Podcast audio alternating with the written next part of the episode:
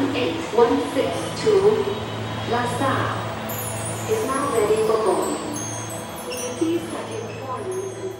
大家好，我是赵雅琴，现在我正躺在我酒店的床上，给大家录这则声音旅行日记。今天是我拉萨之行的第一天，我到拉萨的时间其实也不过短短几个小时，但真的是幸运与不幸交织在一起。从不幸开始说，我这趟飞机其实非常的空，我买的是西藏航空从北京飞到拉萨的直飞，我专程挑了靠窗的位置，想说可以看到拉萨的什么绝美景观，结果我的那个位置就是正正的机翼旁边那个位置，甚至他没有给我留出任任何向左和向右的去拍照的空间。我的排数是四十二排，所以如果大家乘坐这班西藏航空的飞机的话，请大家一定要避开这个排数。但是呢，又很幸运，我的这辆飞机本来是七点五十分到达拉萨，居然提前到了，可能六点半我就已经到达拉萨机场了。然后接机师傅也非常准时的到了这边。等我上了接机的车，我就只是干咳了两声，因为拉萨其实很干，所以推荐大家要不然就勤买水，要不然就自己备一个保温瓶。我完全就是因为嗓嗓子很干，喝了两口水，结果司机师傅非常热情，就居然没有问我，直接开车开到了加油站，下去就买了三瓢矿泉水回来，三瓢都直接要塞给我啊，受宠若惊，我就立刻给那师傅说我要把钱转账给你，因为我没有现金。司机就生气了，当场跟我说你是不是看不起人？你就是看不起人，所以你才要把矿泉水钱转给我，水钱为什么值得转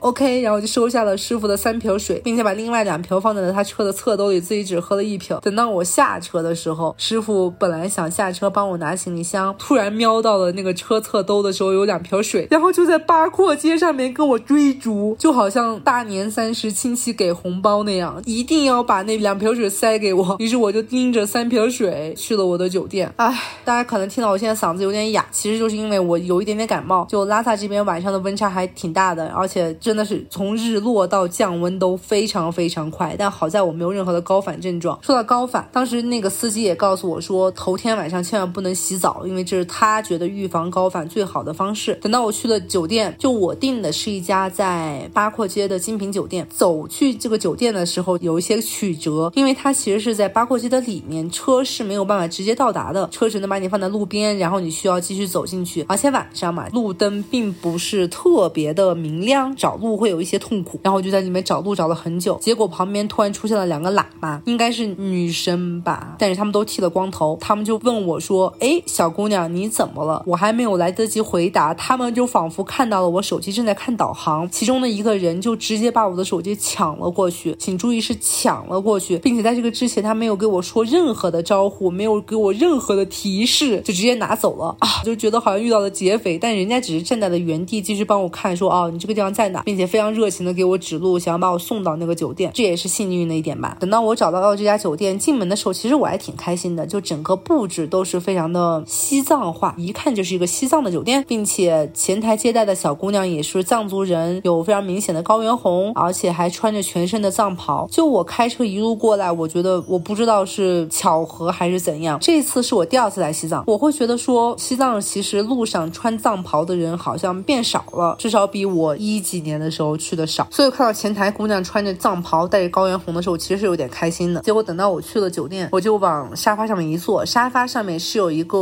小隔桌，就好像宜家的那种搭在沙发上面帮你放一些茶具之类的那种小桌子。或者是非常随意的把手往桌子底下一伸，我就找到了上一个房客留下的发圈，而且那个发圈还是塑料的电话线，就真的是吓到我。然后蓝色的带波点，那一刻我觉得它是一条蛇也不为过，或者说它对我的惊吓程度就是一条蛇啊！我就开始觉得这个房间不对劲，开始翻箱倒柜，然后结果发现床单上面有油点，还有一些没有清理干净的污渍，我就立刻找了前台说我需要换一间房间，甚至我还在中间非常不要脸的提出了，既然你给我的房间有问题，那你是不是应该比如说升房给我做出一些补偿？但是小姑娘直截了当的就拒绝了我说升房每一个晚上还要补几百块钱的差价，我就拒绝了。然后我就去了第二间同等类型的房，结果一进门我都不用费力的寻找，还是那个刚才被我掏出皮筋的小桌板上面有着硕大的一个菜叶子，我就啊痛苦，而且明显就是刚才人吃完饭了以后有油渍啊，好难受！我就立刻下楼说不行了，这个酒店我一定要换掉，所以我就换了另外一家酒店。现在另外一家酒店呢，就非常的平平无奇，商务酒店。前台的小姑娘穿上了那种所有酒店都会穿的领班服，戴着口罩。哦，对，拉萨真的没有什么人戴口罩，可能防疫工作做的挺好，或者说大家真的挺缺氧吧。我现在如果说话有点语无伦次，或者你觉得我声音真的很哑，你就当我是高原反应好吧？就怎么说呢？换酒店这件事情，首先其实让我有点耻辱的，就好像在播客不止一次的说过，从一个青年旅社贫民窟都可以睡的人，到对酒店其实还蛮挑剔的人，我是有点愧疚自责，但是我又觉得我好像确实是回不去了。还有一点呢，是我订第一家酒店的时候，其实是在追求当地特色，到最后发现还是标准化的好。我也不知道这是不是我另外一个老了的体现。我其实对我的西藏行此时此刻有点担忧，我不够吃苦耐劳了，就我确实是有点看不起自己。甚至你知道，当我住到第二家酒店的时候，前台给我送来了梨、枣和 牛奶，所谓的欢迎水果和欢迎饮品啊，我就觉得现代生活好快乐啊！怎么办呢？这只是我来拉萨的第一天啊，我这次是我结婚生孩子以来第一次一个人没有带老公也没有带孩子出来玩，我此时此刻有点担忧。但是刚才从第一家酒店到第二家酒店的路上，我打的出租车的司机也告诉我了另外一个防高反的常识，就是一定要多吃肉。司机特别著名的说，让我千万不要像那些老头老太太一样说什么来了拉萨就一定要吃的清淡，或者要少吃少吃就不会高反。司机师傅告诉我说，不是这样子的。如果他们有人高反了，那就说明他们是饿的高反的。你一定要正常的吃饭，正常的补充蛋白质，你这样才能抵御所有的问题。这也是我收到的第二个高反 tips。所以幸运与痛苦并存，我们明天见。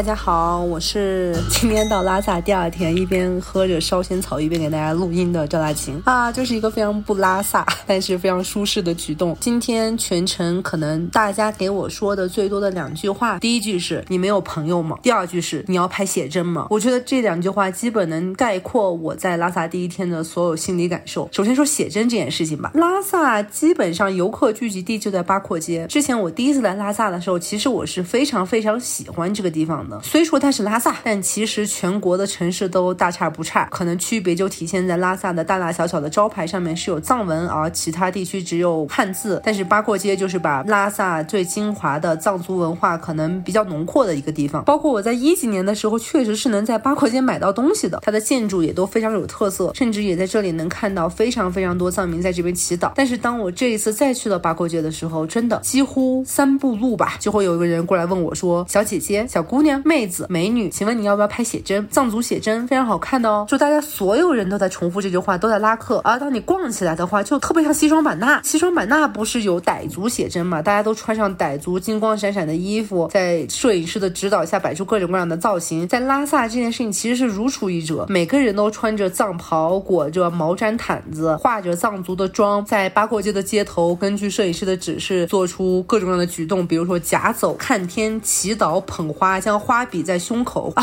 各种各样奇怪的姿势。我不知道是不是我不太会化妆的原因，就我看着这种所谓的藏族妆容，确实是非常有特色，浓眉大眼的，然后一定会给你打出两坨高原红，甚至有些比较细致的卖家会在你的脸颊用什么小花粘出一些花朵的样子。但是这种妆容的特点呢，就是我觉得每个人长得都一样，看不出来美丑，也看不出来好坏，也看不出来个性。大街上但凡穿着这样的衣服照相的女生，我觉得她们长得都差不多，从老到小都一样，没有什么意义。而且摄影师的那些角度啊、方向啊、姿势啊，也是真的是格外的千篇一律。一条小巷里面可能能看到十个人在不同的角落拍写真。我个人确实是不太喜欢这件事情。我在西双版纳也非常不太喜欢这件事情。哦，对了，甚至我还在八廓街的某一个店的门口，那家店也是一家摄影的基地，它的招牌居然叫做小红书之家。你根本想象不到，在拉萨这个地方，小红书有多么的普遍。基本上每一家家馆子都在倡导你去小红书发图，给大家关联我们的定位，这样我们就能给你给优惠。虽然优惠非常没有力度，就是两到三块钱，但是真的很多人现场拍照这么做。微信支付和支付宝支付也非常的普遍，从正常的商家到路边乞讨的人或者小贩，甚至我去了某一家寺吧，我不太清楚这个应该怎么叫，就是中间还有个巨大的转经筒，很多人在里面祈祷，有个喇嘛在旁边敲钟唱歌。这个喇嘛接收善款或者说接收别人的钱，都是可以通过微信以及支付宝转账的。就这件事情让我觉得非常的奇怪。我不是不希望西藏发展，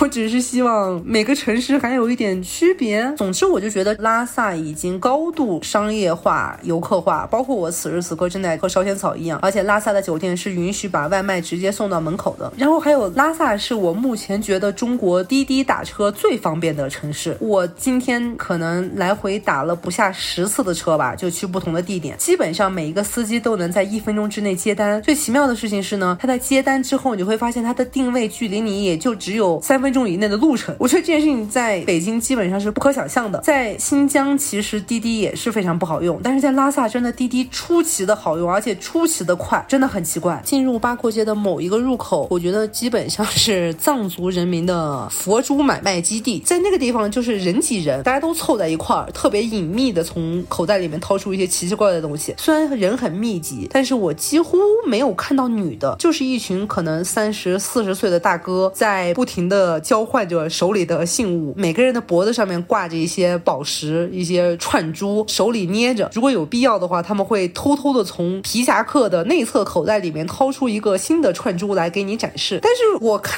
起来好像没有什么游客在这其中买卖，都是当地人非常信兴奋的给彼此展示着彼此的宝物。但是哪怕在这种地方，你都会看到很多大哥是左手捏着串珠，可能是绿松石或者什么琥珀之类的吧，右手提了一个巨大的 LV 袋子。朋友们非常巧妙，这个世界融合的非常好。但是我们说回到我今天被说的另外一句话，就是你没有朋友吗？我其实觉得这句话体现了藏族人民非常友好、朴实、热情、关切的一面，就像我昨天遇到的两个出租车司机一样。今天我遇到的所有司机也都在非常非常热情的给我传递着不要高反的知识。今天我得到的新的防高反 tips 就是一定要多喝热水，以及多吃当地的食物，就是在当地多吃几顿饭。这个倒是和昨天那个大哥说让我不要饿着自己不谋而合。我也是不知道为什么，就我来了拉萨以后，我没有任何的头痛脑热，但是我真的非常饿。就是我今天一整天吃了五顿饭，我觉得都还可以，就也没有很贵，人均可能五十块钱左右，吃的都很饱。所以这也可能是我没有高反的一个原因。大家除了热情的建议你一个游客怎么样可以不高反之外呢，大家真的很关心你的安全。就哪怕在拉萨到现在已经如此规范化管理的今天，大家还是会问说你一个人来吗？你为什么没有朋友来？特别是我今天去办了边防证，边防证可能是个知识点吧。当你去到西藏的某一些边境地区，比如说阿里或者珠峰这些地区的时候，你需要提前办理一个小证件来证明你的身份，当地会有关卡去查这张证，如果没有的话，你就需要被遣返，不能通行。于是我今天就去了拉萨这边的政务中心去办这张证，这个办证是免费的。我看到很多旅行社会在边防证这边收五十到一百块钱的费用，就请大家注意，这就是在坑你。所以今天办边防证的那个警官一直问我说：“你没有朋友吗？你是一个人来的吗？现在可是国庆节啊，国庆节大家都放假了，你都找不到朋友来玩吗？”短短几分钟，他就一直在重复这个问题。我说：“是我没有朋友，我一个人来的。”但是我觉得这是关切了，或者说至少我从他的语气中感受到的是关切。也会有很多路人问我 是不是一个人来的，我就不知道为什么。可能在这一刻，我突然感觉到了自己还是一个小姑娘，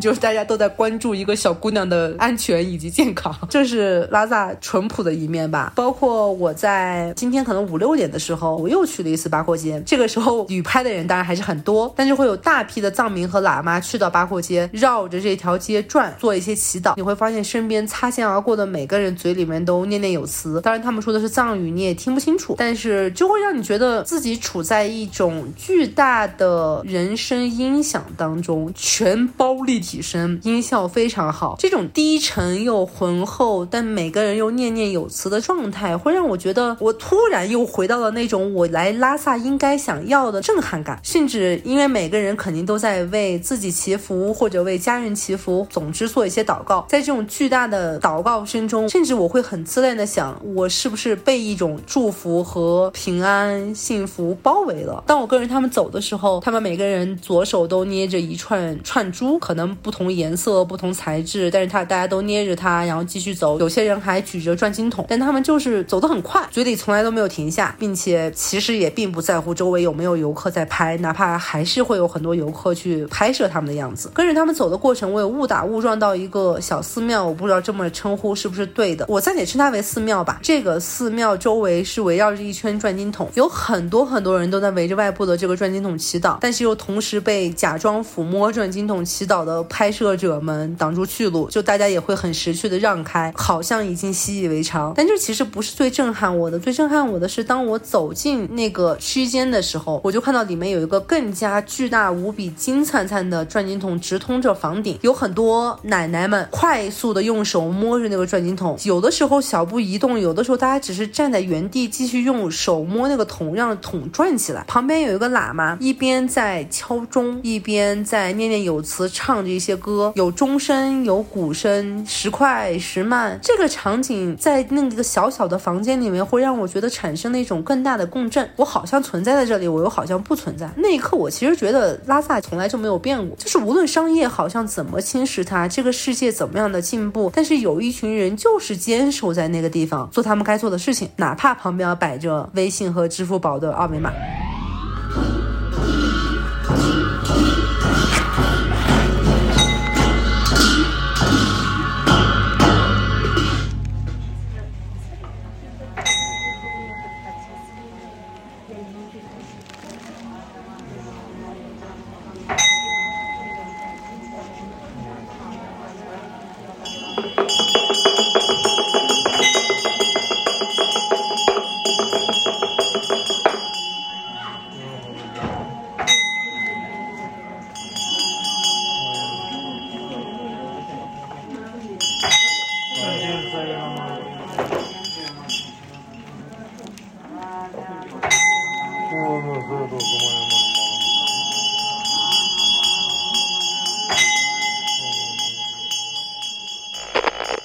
拉萨第三天，我已经去完布达拉宫了。我没有什么想说的，就是非常非常累。在爬楼梯的时候，一度觉得自己会死在布达拉宫上，因为那个楼梯实在是太陡太高，不停曲折回。就环球影城的排队都排的没有那么夸张。你永远觉得自己到头的时候，他就一回头拐个弯，然后你就要爬巨长的一段楼梯，就身边几乎所有人都在挣扎，就很痛苦。所有事情在那一刻都不重要了，唯一重要的事情就是我要活着。真的，我就觉得我要活着。而且你知道布达拉宫的门票是非常难买的，我。上次来西藏的时候，我完全买不到门票。黄牛已经把两百块钱的门票炒到了差不多三千块。这次可能是比较淡季，或者因为疫情，所以我提前一天还蛮顺利的，就约到了第二天的门票。我就觉得这个门票来之不易，我一定要爬上去，一种坚强的意志力。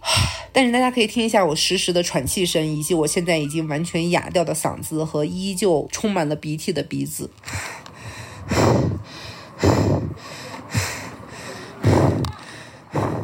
当时我一边往上爬，然后我在和朋友发微信，我就说啊，真的好痛苦。朋友说你现在有没有觉得自己老了？终于认识到自己的身体确实不如之前了。因为我之前来拉萨什么反应都没有，虽然我没有去布达拉宫，但是就是觉得啊，我自己老了。我只想坚持的走下来，不要辜负我的门票。但是等到我从布达拉宫出来，我就再次和朋友说，根本不是什么我的身体不好，我那一刻觉得我的脑子也不太好。因为我入园的时候有租一个三十块钱的电子游览器，其实还挺高级的，就它会凭借定位。位让你在进入每一个宫殿、每一个场馆的时候，自动的给你播放那个场馆的介绍，不用你进行任何的手动操作。我本来觉得挺好，而且秉持着吸收知识的理念，我也确实在非常认真的听。但我一个小时之后，并没有分得清楚所有的喇嘛、喇嘛几世、达赖几世，每一个达赖对应的是哪一个朝代的皇帝，他们之间有什么的交情，以此推断出了这个时候有什么历史事件。当我还是学生的时候，我自认为我的历史课还是很好的，因为我很喜欢我的历史老师。但是这一刻。我觉得我就是傻逼。果然，人类的智慧巅峰就是高三，我真的什么都不知道，我什么都记不住。并且，如果以后你会来布达拉宫的话，我会建议大家请一个人工向导，而不是去租那个游览器，因为大家都挤在一团。我当然也有听到其他的人工向导的讲解，是会比机器详细非常非常非常多倍的。而且，其实你确实会看到那些宫殿的布置的时候有一些多余的问题，讲解器没有办法回答你，向导就可以。但是布宫的向导就真的很凶，当我靠近他们一点，稍作停留，向导就会觉得你是来偷听的吧？哪怕我耳朵上正挂着一个讲解器，就是我至少为了讲解这件事情有付费，他还是会说，哎，那个偷听的赶紧走吧，走吧，我这边可是付费的啊，这样子是不好的，你偷听的差不多得了，赶紧走，然后我就默默的走开。哪怕我只是很想看那个周围的佛像，都会被轰走。就这件事情让我非常的不爽，并且还有个很妙的地方是，讲解器里面有讲到一个地方，说当年有组织来评判布达拉宫到底能不能被变成世界文化遗产的时候，这群专家来到了这个宫殿，觉得这个宫殿里面的佛像就就已经价值连城，所以立刻判定了布达拉宫能够成为世界文化遗产。这是当时我听到的一个小故事。但是就在这个时候，我转头一看，那个所谓的某一世喇嘛修行的宫殿旁边有纯金的佛像的地方，放着一瓶康师傅的冰糖雪梨，就我觉得很出戏，很破功。但是有一说一，我觉得布达拉宫里面还是非常非常值得去的，并且因为布达拉宫内部是不允许拍照的，好像每一个人如果拍照被抓到了就要罚五千块钱，所以可能网络上面也没有流传到太多不公的照片。我印象最深刻的几个地方之一呢，是一个叫黄金塔的宫殿，它里面是放着某一任达赖的真身，就是他的遗体的供奉之处吧。之所以叫黄金塔，也是因为它可能有五人高的塔身，全部都是由真金铸造的，非常非常的壮观。但根据介绍呢，就上面镶嵌着可能有十万个，如果我没有记错的宝石，因为这些宝石数量之多，以及它们都非常非常的珍贵，所以显得这座通体黄金的棺材都没有那么价值连城了。因为其中的宝石才是真正值钱的部分。而在每一个展厅或者宫殿的连接处，几乎都是由印着藏族特色的绸缎来连接的。因为很多藏民会来到布达拉宫祈祷，而他们祈祷的方式之一呢，就是会用头碰过这一个又一个的绸缎。我不知道它的专业叫法叫什么，所以布宫这边可能是为了保护，就用一层非常薄的透明塑料纸盖住了每一个绸缎。但是哪怕这样，你都会看到几乎在大家身高差不多的那个位位置，太多人碰过这里了，所以那一块的塑料薄膜都变得特别特别的薄，特别特别的清透，就好像是一个吸油纸刚刚使用完的那种质感。整座布达拉宫里面供奉的佛像数不胜数，但其实我只有在其中一个宫殿有认真祈祷，因为那个宫殿上面挂着四个大字叫“福田妙果”，福气的福，田地的田，美妙的妙，水果的果。讲解介绍说，这其实就是我们所说的种瓜得瓜，种豆得豆的意思。你做了好事儿就会得到回报，做了坏事就一定也会有报应，就是所谓宗教上面说的业和因果。我最近身边发生的事情，可能都还蛮印证这个道理的。你在无意识的时候做出的一件事情，其实可能会在很久很久之后给你造成非常非常巨大的影响。所以我在那个宫殿有非常认真的拜了一下，我觉得这也是我今天得到的最好的感悟或者教育吧。明天我就要出发去西藏阿里的大环线了，整个行程有十三天，就传说中西藏条件最艰苦，但是风景最优优美的地方。我不知道会发生什么，甚至我也不知道那种美景能不能通过我的声音给大家描述出来。但是不管怎么样，我们就下周见吧。